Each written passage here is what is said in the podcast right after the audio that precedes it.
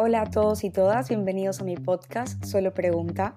Soy Pili Sánchez y en este espacio vamos a hablar de derecho ecuatoriano de una manera sencilla y simple, profundizar temas de relevancia nacional, conversar con expertos en diferentes áreas y hablar de mi camino como abogada, mujer y joven. Hola con todos y todas, bienvenidos a un capítulo más. El día de hoy tenemos un tema eh, bastante especial para mí y para mi invitada que tiene un negocio todo alrededor de la menstruación. Entonces hoy queremos darle un espacio a hablar de, la menstruación realmente, de todos como los tabúes o, lo que hay alrededor de la menstruación, pero esto es como bastante informal, va a ser un poco de nuestra historia personal, eh, quizás no va a ser tan técnico, pero eso fue una de las cosas que más me pidieron cuando yo les pregunté qué querían hablar cuando les digo hablemos sobre menstruación. Entonces, bueno, eh, les presento. Eh, mi invitada de hoy es Carolina Sotomayor y voy a dejar que ella se presente. Eh, ella es la dueña de Somos Blood, que son panties menstruales. Caro, ahorita puedes contarnos un poquito sobre ti antes de entrar como en el tema de conversación. Sí, bueno, hola, muchas gracias Pili por haberme invitado a tu podcast. Para mí es súper, súper emocionante. Es el primer podcast en el que participo, así que Em, estoy un poco nerviosa. Pero nada, mi nombre es Carolina, yo soy la fundadora de Blot, como dijo Pili. Empecé con esta idea en el 2020 y pues empecé como a formarme y a formar mi negocio desde entonces. Y recién el 3 de septiembre del 2021 pude lanzar mi marca de ropa interior menstrual. No sé si las personas que nos estén escuchando estarán como eh, familiarizadas con lo que es la ropa interior menstrual, pero básicamente son panties con varias capas de tela que absorben y retienen tu flujo menstrual para que puedas reemplazar las toallas y tampones desechables. Entonces, em, nada, yo, bueno, en breve estudié historia del arte, entonces nada que ver con lo que hago ahora. Em, pero me cambié totalmente de rumbo porque siempre he sido una persona que, no sé, siempre me ha preocupado mucho el medio ambiente y el estado del medio ambiente y lo que hemos hecho con el planeta. Em, y creo que el tema de la basura siempre ha sido como muy, no sé, ha sido un detonante para mí, siempre me, causa como escalofríos. Em, y creo que eso es lo que me movió como a cambiar totalmente de rumbo y a la necesidad de sentir que estaba haciendo algo más significativo, digamos, con mi vida para mí personalmente. Entonces, nada, eso me llevó a crear este negocio y pues aquí estamos. en verdad, cuando, cuando te encontré yo en Instagram, que también fue como parte de que Steffi me dijo como que, oye, mírense Instagram, mira este nuevo negocio, y yo, wow. Eh, porque en realidad yo no sabía que aquí vendían como panties menstruales, te digo la verdad, yo nunca he usado un panty menstrual. Toda mi vida he usado toallas sanitarias. Eh, nunca me he puesto un tampón eh, y no me he puesto tampoco nunca una copa menstrual. Entonces, eh, ya llevo como algún tiempo intentando hacer este cambio, porque claro, como tú hablas, los desechos que, que o sea, que las toallas sanitarias son desechos y también hechos de plástico. Entonces, al final, le causan como un daño bastante grande al medio ambiente y dentro de mis posibilidades, creo que hoy por hoy sí está hacer el cambio. A no sé, en este caso yo creo que me sentiría más cómoda con un panty menstrual, pero bueno, eh, quizás podemos hablar un poquito más de, de, los productos de la menstruación después, eh, más adelante en el podcast. Yo quisiera comenzar hablando sobre por qué nos cuesta tanto llamarla por su nombre, por qué no le podemos decir únicamente menstruación. Yo pregunté como que en mi Instagram eh, cómo le dicen a la menstruación y me, miles de, o sea, como no miles, pero tenía como 20 personas que dijeron que le dicen el mes, esos días del mes, el periodo, estoy enferma o me enfermé, tengo la regla, Andrés, ruler, bandera roja. sí, imagínate, todo, un, tantos eufemismos y yo personalmente eh, le digo como me enfermé, a veces se me sale el me enfermé porque claro, yo también he estado como trabajando en mí misma para dejar de decirle me enfermé, porque al final no estoy enferma. Entonces, esto es algo normal. y, entonces intento cada vez más decirle por su nombre, menstruación, pero a veces sí como digo, no sé, también tengo la regla y, y realmente no sé de dónde salió este, o sea, estos tantos eufemismos y por qué nos cuesta tanto llamarle por su nombre. ¿Tú cómo le dices?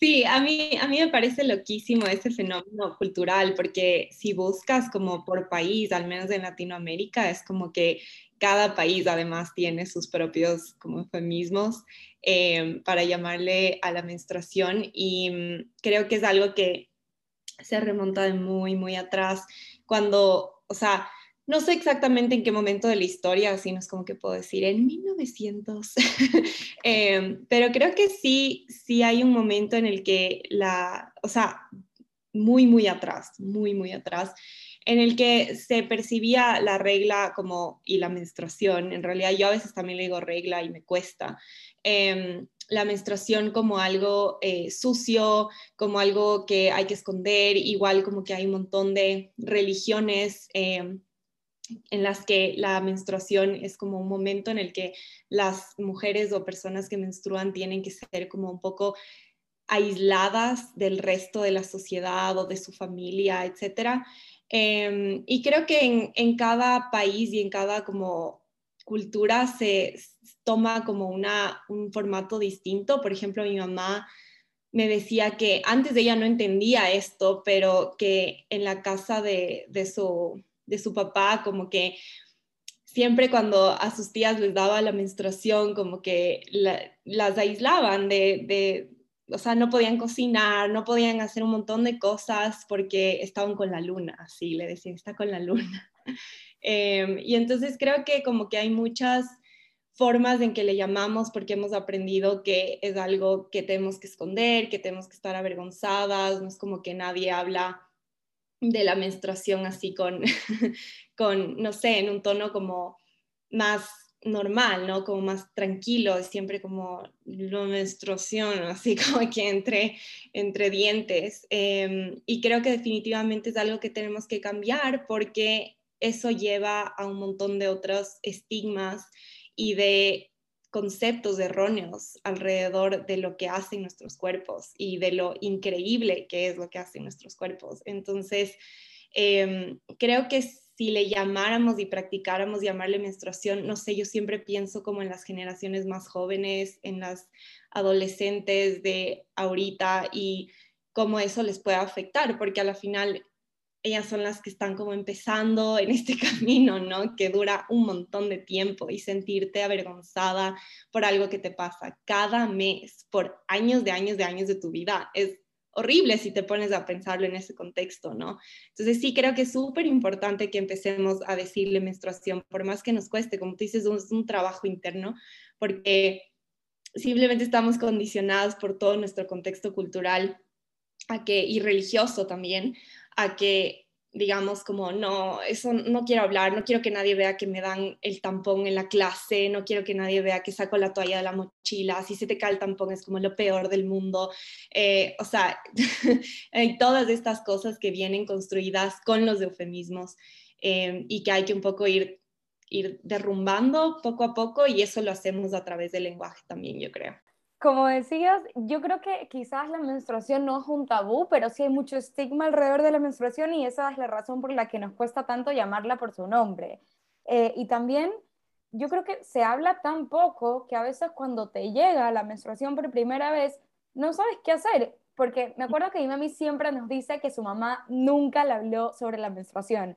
Entonces, mi, mi mami es la, una de las menores de ocho hermanos. Entonces, ponte, el hijo mayor, el hermano mayor de mi mami, ya estaba casado. Entonces, mi mami dice que se acuerda que la primera persona que ella recurrió fue a la esposa de él a decirle, oye, mira, esto me pasó. Entonces, eh, o sea, y a ese punto de que no haya ni siquiera confianza para hablarlo con tu mamá. Entonces, es súper loco realmente que cuando llega la menstruación por primera vez, creo que la primera sensación es sentirse mal. No sé, por lo menos así como que tengo yo, creo que así como me pasó a mí. Me acuerdo que cuando me llegó la menstruación, fui al baño y vi como que una mancha cafecita, porque claro, no es que de la nada te va a salir, boom, el chorro eh, de sangre roja, pero era como una mancha cafecita y yo dije, mmm, qué raro, ¿será que me la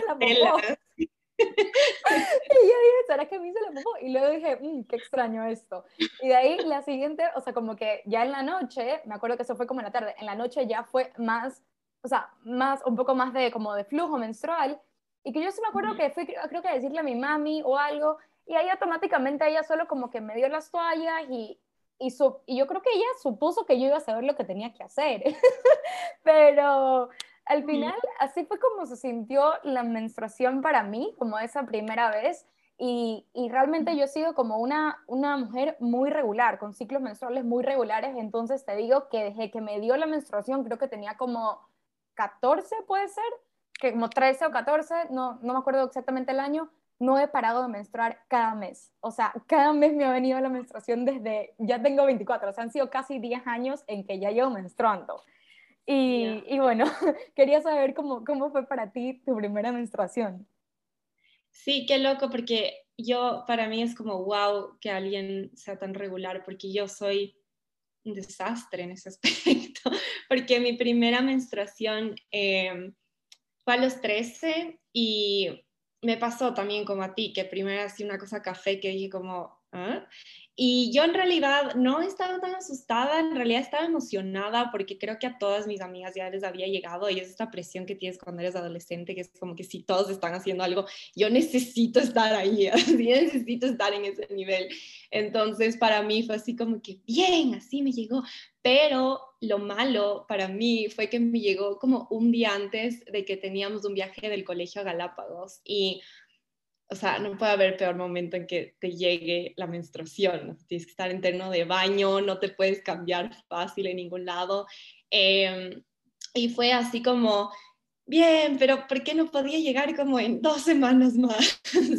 Em, y nada, creo que mi mamá me dio un libro también, como que, o dije así como que eran como las 11 de la noche y me dijo, toma este libro, así, pero no es que se sentó a hablar conmigo porque a ella tampoco le educaron así, entonces ¿cómo le educas a alguien de algo que no sabes? Y creo que también por eso es súper importante que nosotras entendamos bien el, concepto de la menstruación, cómo funcionan nuestros cuerpos, etcétera, em, porque algún día quizás no tenemos hijas o no sé, eh, pero quizás se lo tenemos que explicar a alguien, ¿me entiendes? Y, y es súper importante que, que sepamos de eso y para nosotras mismas también. Pero para mí fue, o sea, emocionante la primera menstruación, pero se tornó en una pesadilla porque duró 21 días.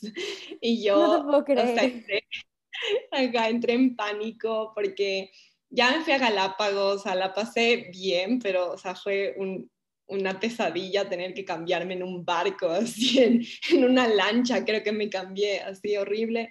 Em, pero, ajá, me duró 21 días y yo me acuerdo que solo pensaba porque mi mamá alguna vez nos contó un caso de una chica que menstruaba 21 días al mes, así, solo horrible y yo, yo soy esa chica, así, no puede ser, así, yo tengo esta condición, así, ya me asusté un montón y no me acuerdo bien si es que le dije a mi mamá, em, pero creo que no, en realidad creo que solo dije, no, voy a, voy a esperar, voy a esperar, voy a esperar y eventualmente como que solo se fue, pero dije, ya me fregué. O sea, yo soy esa persona que va a menstruar 21 días al mes, como que voy a pasar toda mi vida menstruando. Em, y no entendía, y claro, probablemente era, o sea, no es que no me acuerdo haber ido al doctor, entonces probablemente era alguna cosa en mis hormonas que estaban como locas y después ya menstruaba como que semi regular, pero, pero yo, o sea, como que no, no iba al ginecólogo a menudo. Entonces, Después, a los 20, no, a los 19 o 20 años me enteré de que tenía varios poliquísticos y solo me enteré de eso porque me salió un acné terrible y como que dije, no, esto no está bien, o sea, ya tengo 20 años, como que se supone que ya ya no eres adolescente para tener el acné horrible de adolescente, ¿no? Em, y ahí fue cuando fui recién al médico, ya en serio, como que al ginecólogo, y me dijo que tenía varios poliquísticos. Y claro, ahí me dijo, sí, por eso también como que eres súper irregular, como que ya había meses que me, me, daba la menstruación, otros que no, después dos, después tres, después de pronto llegaba. Entonces para mí siempre era así como una incógnita. Em, y sí ha sido como un proceso súper estresante para mí. A lo largo de mi vida no ha sido así como fácil, eh, especialmente desde que me dijeron que tenía varios poliquísticos, porque ahí me empecé como a, a enterar de un montón de cosas y me dieron las pastillas anticonceptivas, como les pasa a miles de personas. Y, y, creo que eso también es como que mi relación con la menstruación es como rara, ¿no? Es como, como que mm, me encanta el concepto, pero para mí ha sido un poco tortuoso. Ajá.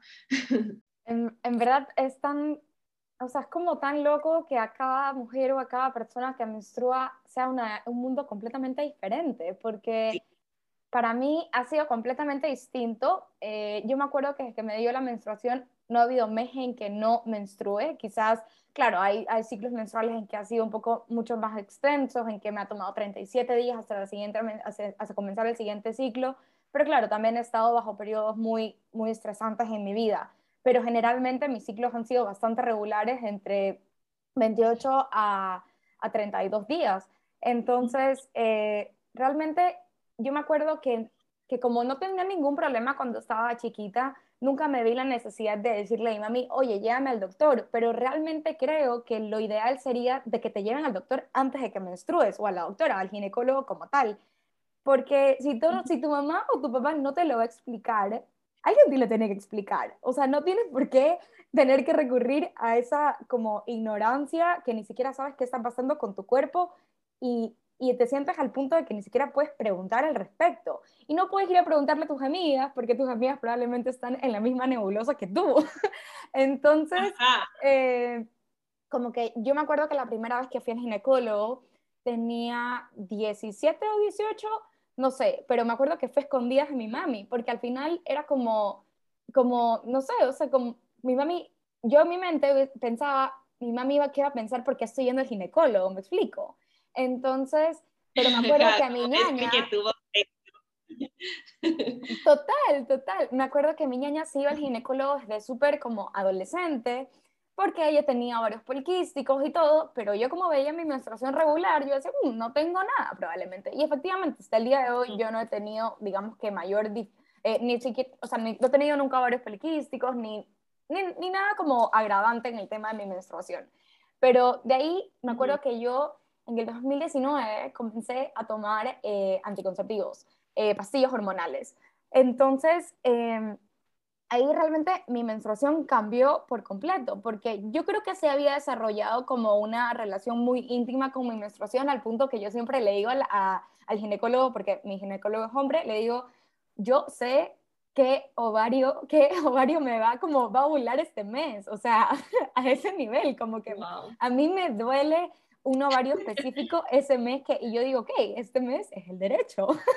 y así, entonces cuando dejé, cuando comencé a tomar anticonceptivos, yo perdí totalmente esa conexión y yo me enloquecí. O sea, realmente a mí los anticonceptivos me, me, me, desconectaron completamente. O sea, literalmente mi cerebro iba por un lado, mi cuerpo iba por otro y mi sistema reproductivo iba por donde sea que quería.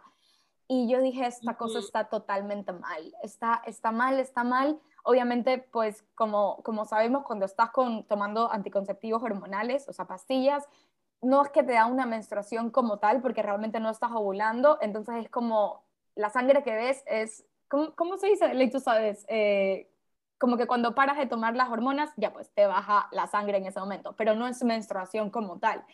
Entonces, eso a mí me mató. O sea, eso a mí como que, no sé, no, no podía entender y literalmente pude tomar pastillas un año, un año y, y vino la pandemia. Yo me iba, o sea, yo el 16 de marzo del año pasado yo me iba a poner la T de cobre, porque yo dije, no, que yo no puedo seguir con, tomando pastillas anticonceptivas, yo necesito buscar otra solución. Y, y, ya, pues como que me metí a buscar así toda internet, a leer, a leer, a leer, a leer, y yo dije, yo no voy a meter más hormonas, la única opción que me queda es la T de cobre. Y realmente esta había sido la discusión, la primera discusión con mi doctor cuando la primera vez que yo fui a pedir como un método de planificación familiar o anticonceptivos, etcétera. Y yo le dije, yo creo que yo me quiero poner la T de cobre porque no quiero sufrir con, con las hormonas. Y él me dijo, no, no porque eres muy chiquita, porque nunca eh, has tenido hijos, es la primera vez que como que tenía como 21 ahí. Entonces, eh, como que él me dijo que no. Y yo, qué pito, me dijo que no. Y al final él me dijo, sabes que intentemos con las pastillas, te voy a dar las más suavecitas y vamos probando. Bueno, ni las más suavecitas fueron suficientes porque yo solo sentía que me estaba enloqueciendo mentalmente y, o sea, y mi cuerpo también. Y de ahí, cuando me puse la T de cobre, Jesús, eso ha sido lo más doloroso de mi vida, pero creo que pudiera ser un podcast entero diciendo cómo me sentí. Pero posterior a eso, yo vine a tener los peores cólicos y la menstruación más abundante de toda mi vida. O sea, yo nunca había sentido que no me podía parar de la cama cuando tenía la menstruación. O sea, yo literal los primeros dos días era un ser inerte y pasaba metiéndome todas las pastillas que había en el planeta Tierra. Y, bueno, hasta el día de hoy tengo la T, tengo ya un año y un poco más, ya no me siento así, efectivamente todavía sigo teniendo un poco de cólicos menstruales, pero no como los, primer, el primer, los primeros tres meses. Eso es algo normal, según el doctor. Yo no sé si eso sea normal o común, que sí hay como diferencia, pero en todo caso, ha sido, ese ha sido como mi trayecto con la menstruación y, y como tú dices, no ha sido como tan, tan bonito todo el tiempo. O sea, yo creo que si estuviéramos mejor informadas, pudiéramos hacer una mejor decisión en torno a, a todo eso que nos afecta tanto no solo al nivel del ciclo, sino corporalmente y también mentalmente. Sí, o sea, te cambia totalmente la persona, eres otra persona. Yo, yo también me di cuenta de eso con, yo he pasado por tres distintas pastillas anticonceptivas. Eh, la primera tuvo efectos muy físicos en mi cuerpo, como subida de peso, eh, más que nada la subida de peso. Entonces cambié a otras que en cambio, como dices, o sea, estaba loca, así en verdad, como que yo también, ¿no? O sea, hacía cosas que decía, yo sé que no quiero llorar o ponerme tan brava por algo, pero no puedo evitarlo, así solo era como que mi ser, de mi ser salió un monstruo, así. Y yo decía, porque justo yo estaba con, con una pareja en ese entonces, eh, y, y él me decía como, pero ¿qué pasa? Así como tú no eras así. Y yo le decía, ¿cómo que no era así? y claro, como que después ya poniéndome a pensar, en verdad, yo sí cambié en esa transición de una pastilla a otra. Em, y bueno, después de eso ya me dieron las que tomo ahora, que son, digamos que con las que más normal, entre comillas, me siento en términos de mi mente y mi cuerpo. Em, pero obviamente, o sea, yo creo que es súper loco que, que nosotras, o sea, las personas que menstruamos y que podemos tener hijos, hijes, em, tengamos que atravesar estos procesos. A mí, a mí me parece loquísimo porque es como que tú sabes que le estás metiendo algo a tu cuerpo extraño, ya sea la té de cobre, ya sea las pastillas, ya sea cualquier hormona, sabes que le estás metiendo algo a tu cuerpo que quizás ahorita incluso no tiene un efecto como por ejemplo las pastillas que tomo ahorita. Es como que, ah, no, no pasa nada, me siento súper yo. Pero claro, es como que yo siempre tengo este miedo en, el hombro, así como susurrándome al oído, como capaz en unos años vas a ver los efectos. Y es como que tengo eso constantemente, esa preocupación constante y siempre me indigno de que tenga que ser así mi vida, ¿me entiendes? Obviamente hay métodos que no utilizan hormonas, que se trata de eh, tú mantener un, registro de, no sé, de tu temperatura, etcétera, eh, como el método sintotérmico que yo me iba a meter, pero hay este otro componente, por un lado, que es el no me quiero quedar embarazada, pero ni de chiste, eh, ni, ni, por error, así literal. y hay lo otro que es que para mí, yo me he dado cuenta de que no puedo digamos que dar ese paso hacia dejar las pastillas porque tengo un trauma con los defectos que los ovarios de que tener ovarios poliquísticos tienen en mi cuerpo. Entonces, em, estaba literal a un segundo de inscribirme en un curso de, de Michelle, de Fimbria, que em, ella te enseña el método sintotérmico, pero no lo hice porque literalmente mi miedo a tener que pasar por este periodo de tener los efectos que ya tuve por tener ovarios poliquísticos era tan grande, pero tan grande, que dije, no, no me importa, yo me voy a tomar las pastillas nomás, no importa, todo bien, aquí no pasó nada. Em, y me ha pasado ya un par de veces que he tratado de dejar las pastillas y literalmente a la semana tengo la cara llena de acné, así. Y, y mucha gente dirá como que, ay, pero es solo acné, como que qué dramática, qué vanidosa. Pero a mí el acné que me salió por el problema hormonal que tengo fue un trauma severo en mi vida. O sea, en verdad yo, además que me pasó en un momento muy clave de la vida de una persona que puede ir a la universidad. No sé, como que era mi primer año de universidad llegué así, dije, voy a hacer tantos amigos y voy a divertirme tanto y mis clases van a ser tan chéveres y de pronto me salió acné y yo era como, no quiero salir de mi cuarto, estoy deprimida, odio esto, quiero regresar a mi casa, lloraba todos los días, me sentía horrible, no quería que nadie me hable, no quería hablar con nadie, o sea, literalmente sí, siempre he tenido mis inseguridades, pero te juro que nunca me he sentido tan mal.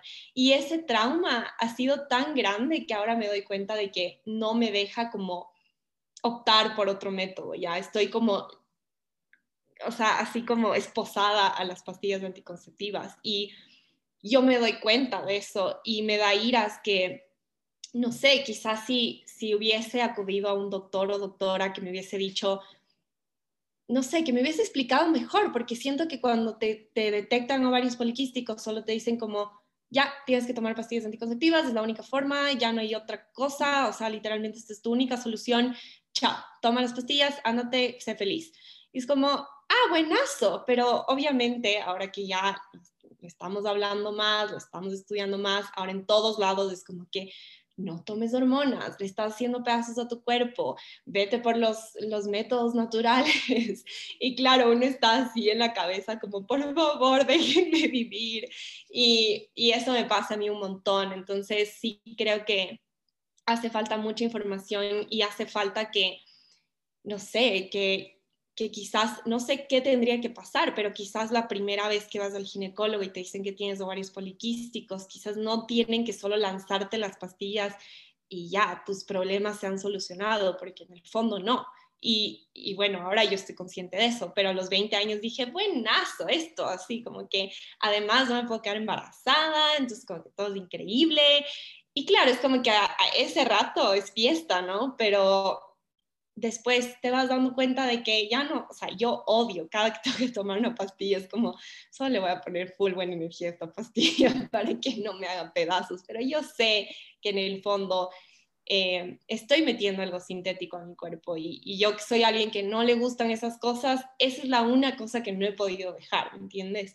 Entonces, sí hace falta informarnos, sí hace falta que alguien nos diga como, ahora hay otros métodos, ahora hay otras formas, quizás te tienes que aguantar un chance con el acné, ¿no? Como capaz si alguien me hubiese dicho, ¿sabes qué?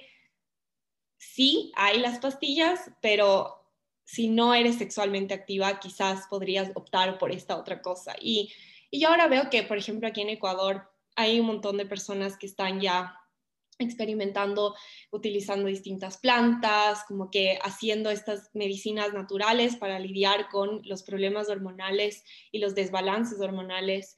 Em, y creo, yo no las he probado todavía, pero creo que es algo súper positivo como tener estas alternativas, ¿me entiendes? Y, y justo con lo que decía con las nuevas generaciones, es como que lanzarle a una niña de 16, 17 años, igual pastillas anticonceptivas, son años y años de estar en esas. O sea, yo ahora ya voy casi siete años tomando pastillas anticonceptivas y es como no estoy ni cerca de dejarlas. Entonces, como que em, es súper eh, importante que hablemos de esas cosas y que hayan otras, otros métodos que también se nos presenten y no solo toma las pastillas, toma las pastillas, porque ahora me doy cuenta de, del trauma que eso te causa y, de los efectos que puede tener en, en tu mentalidad, en tu salud física, eh, y también cómo ves tu cuerpo, como tú decías, antes tú te conectabas con tu cuerpo, ¿me entiendes? Lo escuchabas y, tenías una comunicación directa con tu cuerpo. Y cuando le metes una hormona, ya no es, ya no es esa misma comunicación, simplemente es lo que la hormona quiere que sea.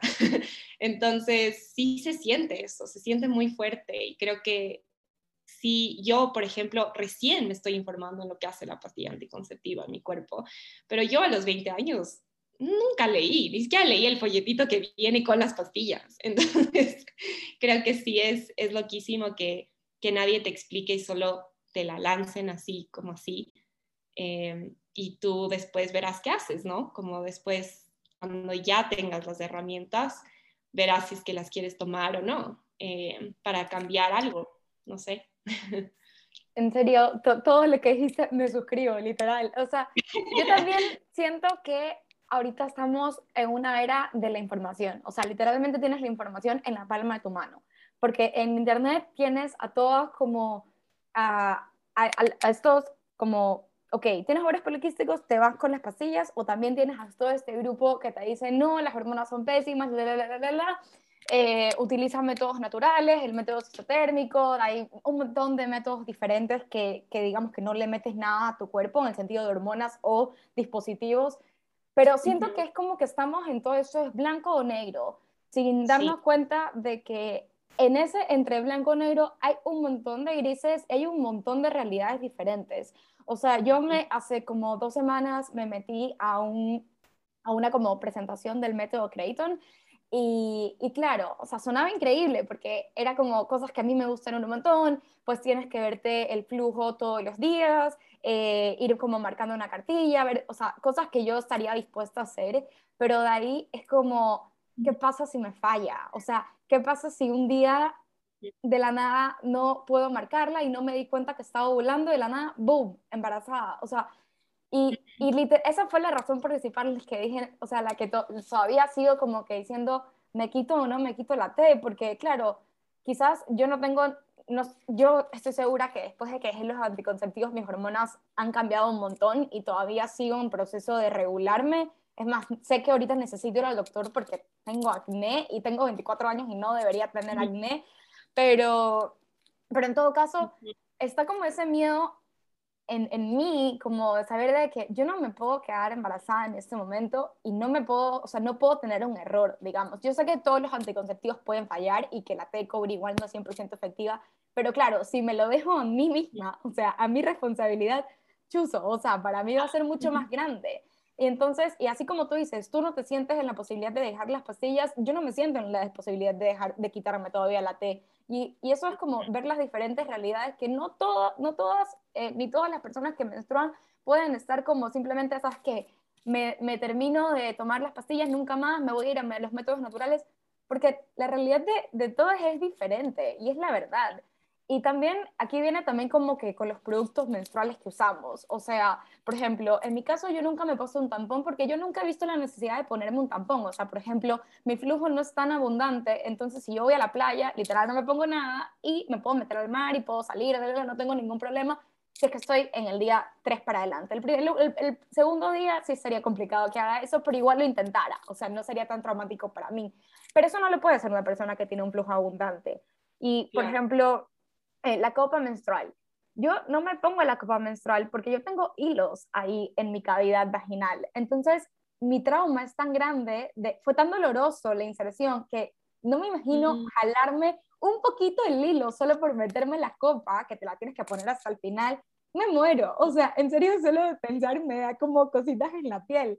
Y, y, y, claro, o sea, como para mí la mejor opción han sido las toallas, y ya voy a, voy a hacer mi inversión en blog para, para ver cómo, cómo me va con los calzones y también, bueno, darle como ese, eh, esa ayuda al planeta y también a mi cuerpo, porque al final eh, con los materiales que están hechos las toallas sanitarias no son tan buenos tampoco para tu cuerpo, que lo está ahí absorbiendo, digamos, por, por esas cavidades, por la cavidad vaginal en este caso. Y, pero bueno, a lo que quería llegar es que ahorita hay un montón de personas que dicen como que cámbiate la copa menstrual, que te cambie la vida. Y efectivamente, la copa menstrual es increíble, puedes tener un ahorro gigante, eh, porque claro, compras una y creo que te dura como 10 años.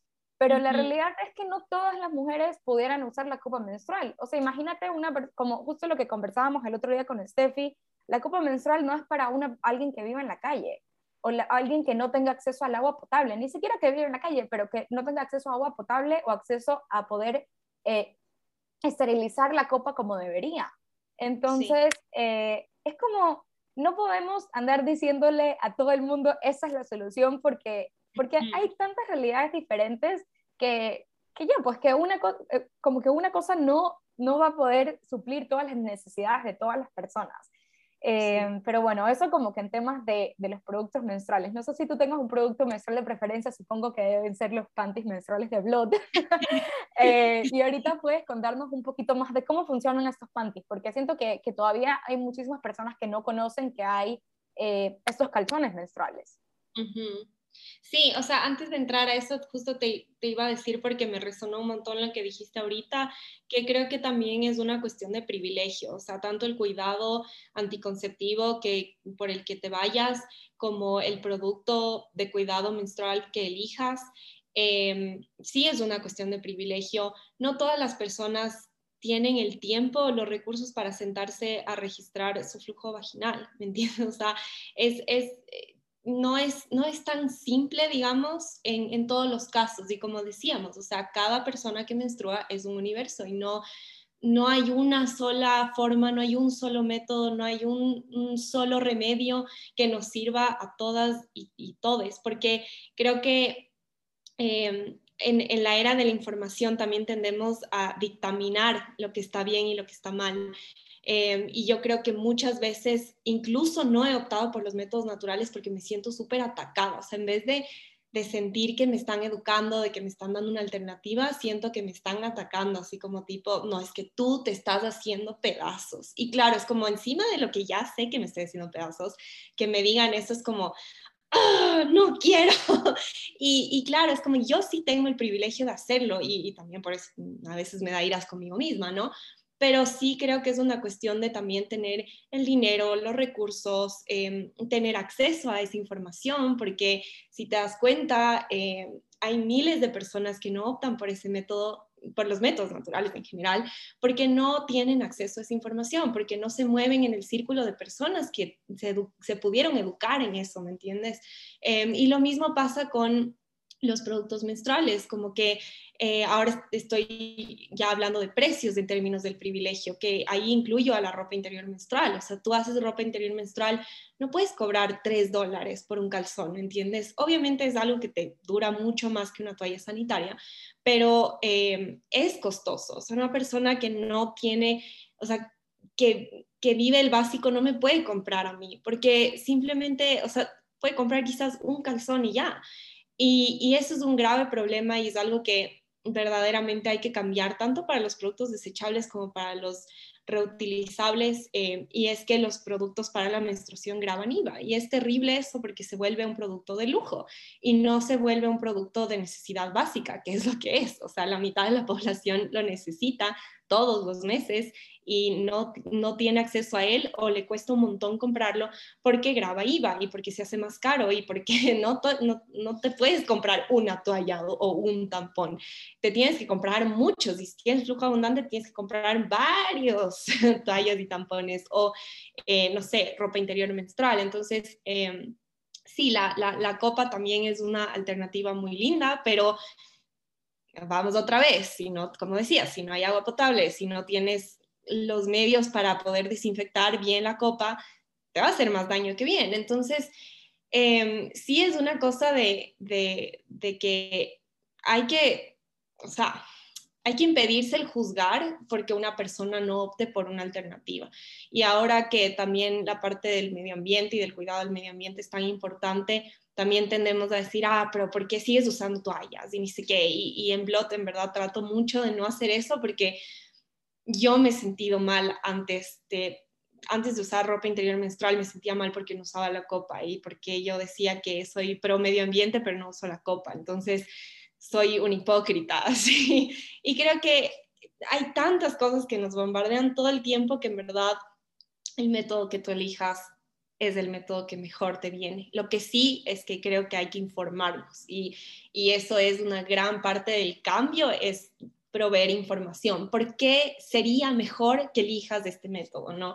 Em, y claro, en términos de la ropa interior menstrual, las estadísticas dicen que las personas que menstruamos botamos alrededor de 11.000 toallas y tampones durante toda nuestra vida fértil. Entonces, esas toallas y tampones siguen en el planeta, todas las que hemos botado no se han biodegradado y no se van a biodegradar sino en 500 años alrededor, porque tienen plásticos, tienen adhesivos, tienen gel, tienen químicos que no son naturales, obviamente, entonces no desaparecen en la tierra. Entonces, em, ahí ya entrando un poco a lo de la ropa interior menstrual, creo que em, es una alternativa para reducir tus residuos y también es una alternativa muy poco invasiva, porque literalmente es como cualquier otro calzón que tienes en tu closet, sino que este tiene varias capas de tela que van a impedir que el flujo menstrual y los líquidos permeen a través de las capas y te manches el resto de tu ropa.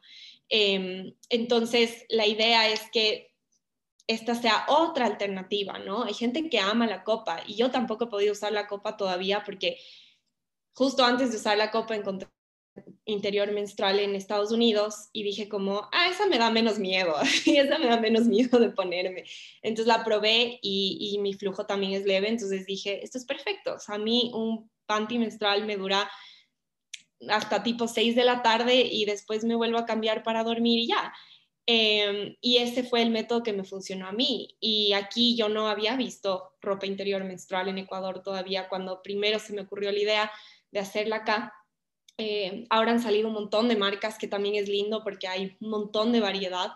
Em, y, claro, o sea, dije como, chéverazo, es, es otra opción, es una opción chéveraza que aquí todavía solo estamos pensando en la copa y en las toallas reutilizables de tela, estas que tienen como el botoncito que literal le botonas a tu calzón normal. Em, pero a mí esas tampoco me gustaron porque sentía que estaba puesto un pañal y como que solo no, no me sentía nada cómoda puesta. Eh, y nada, como que dije, esta es, o sea, la ropa interior menstrual a mí me cambió la vida y seguramente habrá miles de personas que tampoco quieren ponerse la copa, que tampoco quieren ponerse las toallas reusables, pero tampoco quieren botar sus toallas y tampones al basurero todos los meses.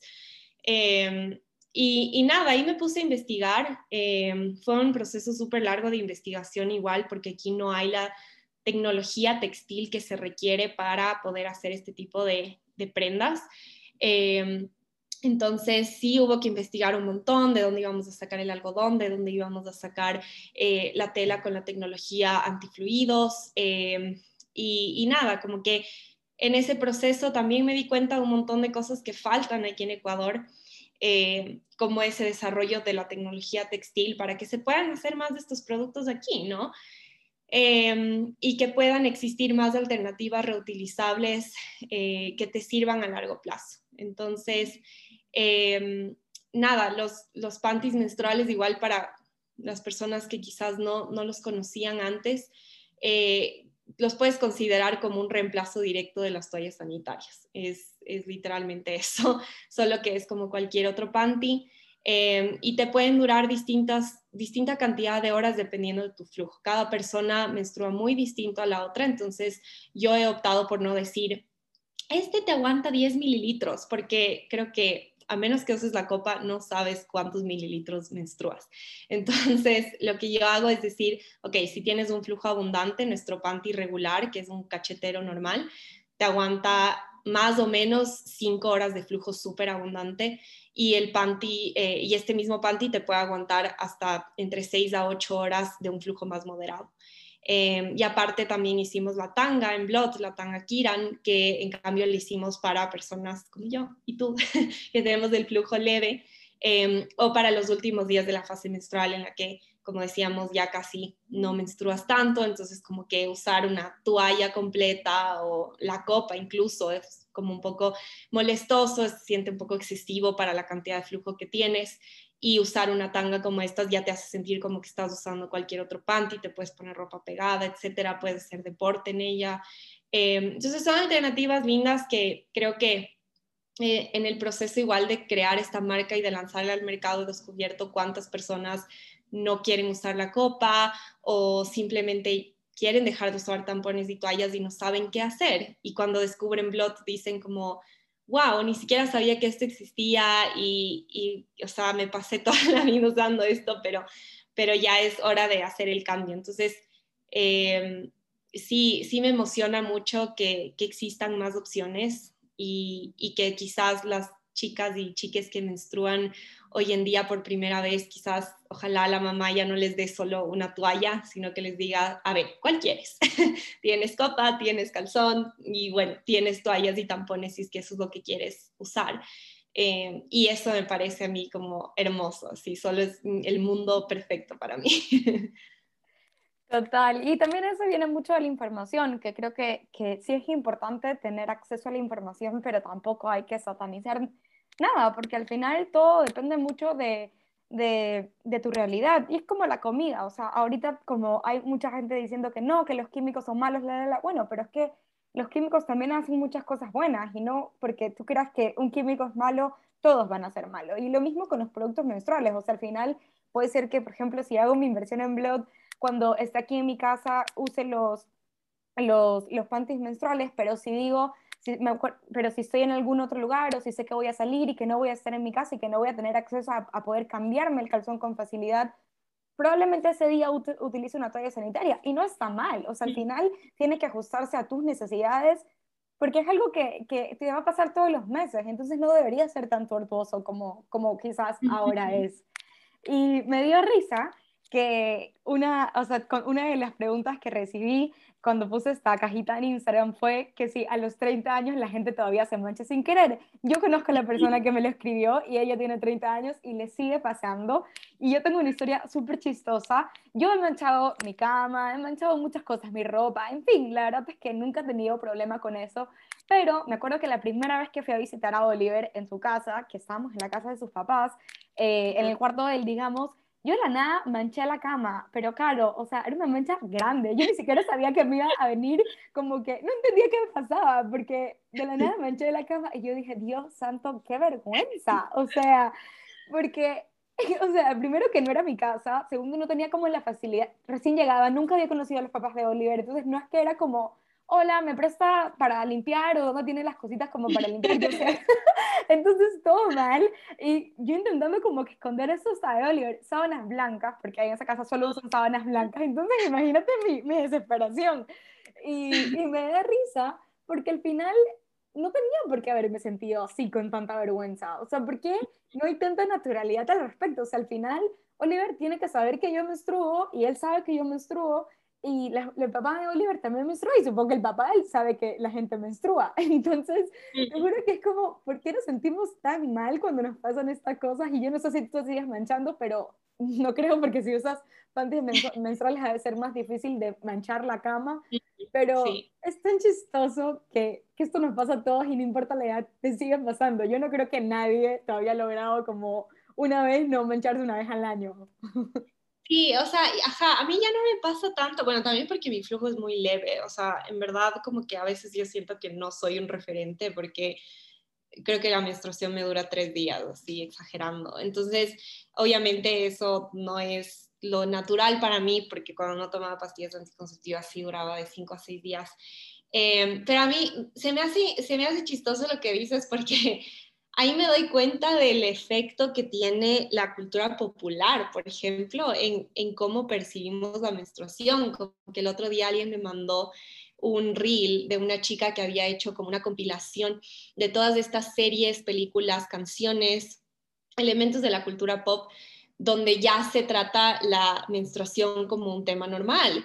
Y, y yo decía como, yo veía eso y decía como, jamás en el 2000 ¿cuánto era? Cinco quizás, que yo ya tenía como, no sé, que ahí empezaba a ver la tele y estos programas de, de chicas, de adolescentes, así, y quería ser grande. Em, nunca, o sea, jamás la menstruación era, o sea, si alguien se manchaba era el peor bochorno, pero del planeta, así era como, trágame tierra.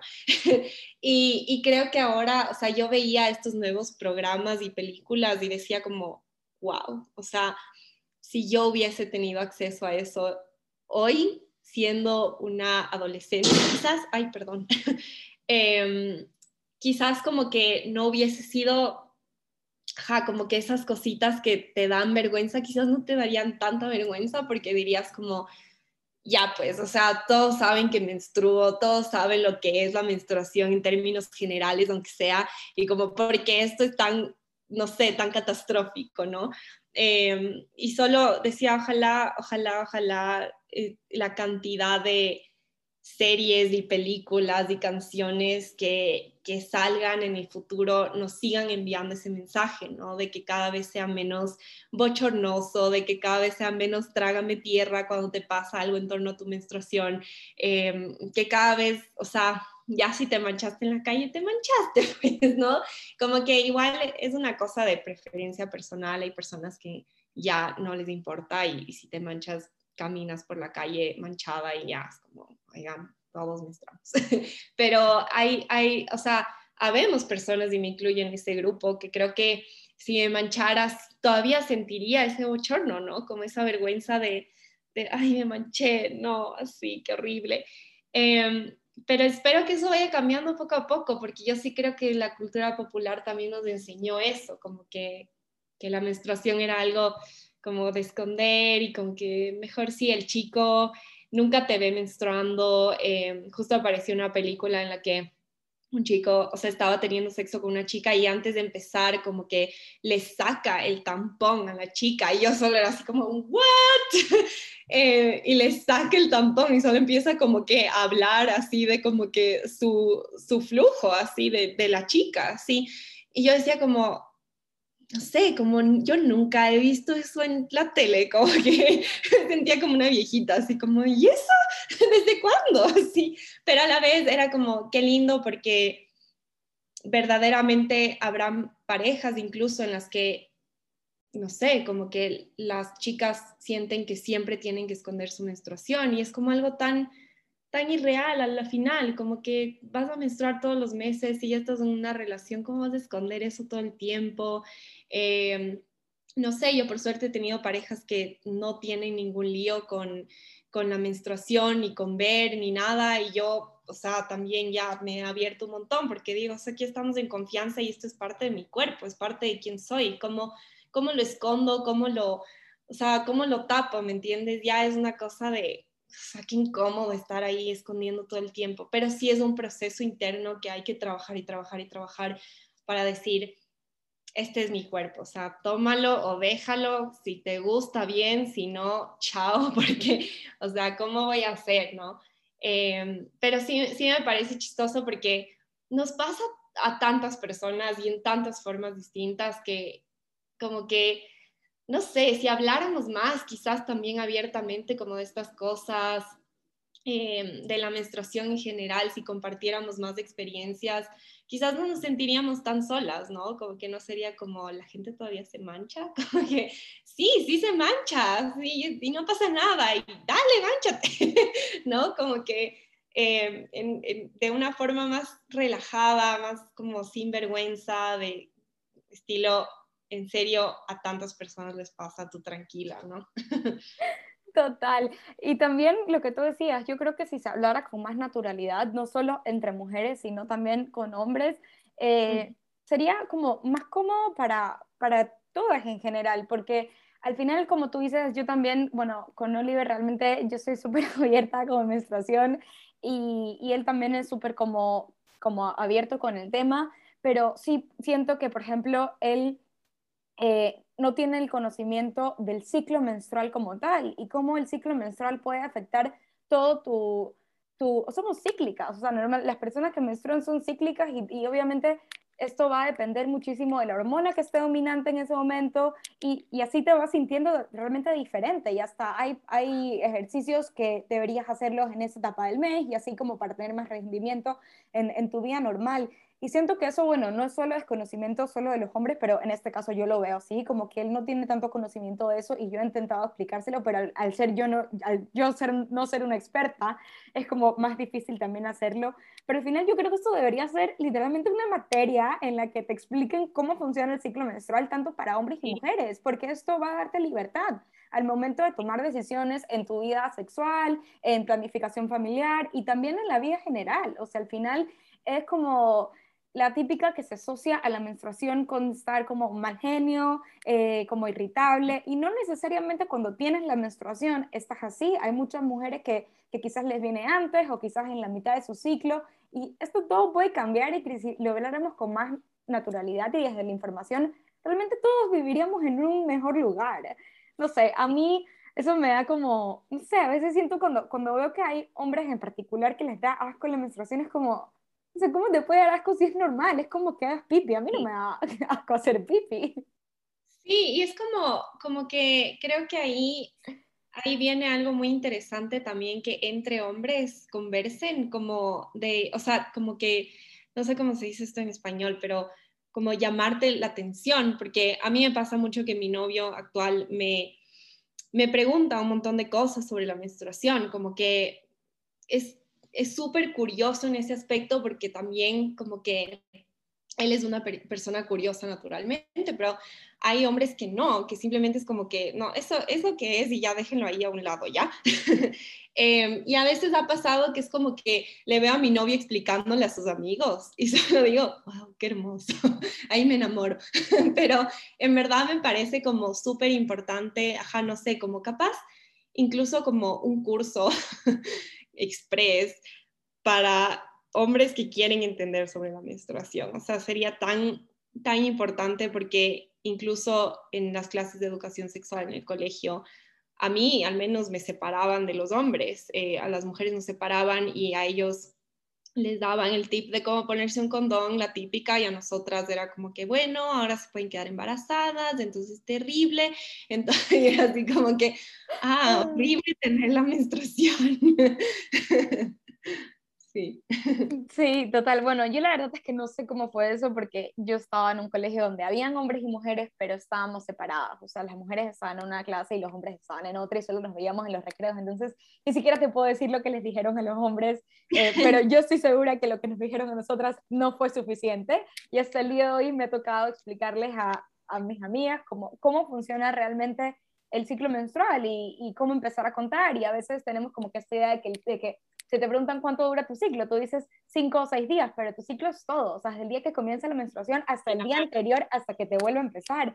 Entonces, sigue habiendo un montón de desinformación, pero, pero bueno, ya como para acabar el podcast, creo que hemos abordado un montón de temas y estoy fascinada, me ha encantado esta conversación. Quiero que todas me cuenten cómo es su menstruación. Voy a hacer un poll en Instagram, quiero que todos me cuenten. pero, pero, sí, ya como para acabar, agradecerte por, por, haber aceptado esta invitación eh, y también para de, decirles que sigan a Somos Blot en Instagram. Por favor, di tu handle de Instagram para que te puedan seguir y puedan saber más de los panties menstruales. Eh, arroba somos blot, blot como B-L-O-T, B de burro. Perfecto. Entonces le pueden seguir a Caro en su negocio de panties menstruales. Y eh, para acabar, les tenía una recomendación. Eh, eh, hizo un artículo de cómo es menstruar para las mujeres que están privadas de libertad. Entonces, les recomiendo un montón que lo vayan a leer. este fue el primer artículo que sacaron. también han sacado anteriormente de cuánto cuesta menstruar. GK tiene como algunas compilaciones de sobre este tema y el último post que sacaron fue de cómo podemos ayudar a estas mujeres que menstruan, que en la cárcel faltan todos estos insumos sanitarios. Entonces, eh, realmente les recomiendo esta lectura, voy a dejarla en la, información del podcast. Y sí, entonces, para que vayan a leer, para que vayamos a sensibilizarnos, para que nos demos cuenta de que quizás menstruar para nosotras eh, o nosotros puede ser un privilegio, pero hay muchas otras personas que no la están pasando tan bien al momento de menstruar y que menstruar es un proceso diferente para cada mujer. Al final lo podemos vivir de una manera intensa, con dolores, sin dolores, con cambios hormonales y también es como de hacernos como tener esa conexión con nuestra propia sangre y los olores y, la textura como tal. Me acuerdo que me acuerdo siempre este tweet que puse una vez que para mí ir al baño cuando estoy menstruando es arte. O sea, si tú ves el inodoro, puedes ver como todas estas formas que se hacen de la sangre que, que corre. Es brutal. No sé, a mí me parece una locura, pero pero me gusta, o sea, es interesante. Y, pero quizás no todas las personas lo pueden ver así como yo lo veo, desde, desde que yo sí tengo acceso a las toallas sanitarias, de que yo cada vez que me, que, me cambio la toalla sanitaria me puedo eh, lavar o me puedo eh, hacer una limpieza realmente como debería de ser, pero sí no es para todos. Entonces, eh, las invito a que lean este, este artículo y vamos a estar hablando un poquito más de esto en nuestras redes, tanto como blog como yo y en Take Three Studio. Sí, muchas gracias Pili por la invitación. A mí también me, me encantó poder conversar y en verdad espero que se den más oportunidades de, de tener estas conversaciones. Estoy segura de que al menos yo haré que sucedan porque me encantan y, y, las disfruto mucho y creo que les sirven a más personas que solo a nosotras. Totalmente. Bueno, agradecerles que estén aquí escuchando una vez más y estén atentos a todos los siguientes capítulos del podcast. Gracias por escucharnos. Bye. Gracias por ser parte de este podcast. Si te gustó este capítulo, compártelo. Puede que alguien más le interese. Y si no te quieres perder el siguiente, sígueme en Instagram como arroba Pili Sánchez U y suscríbete.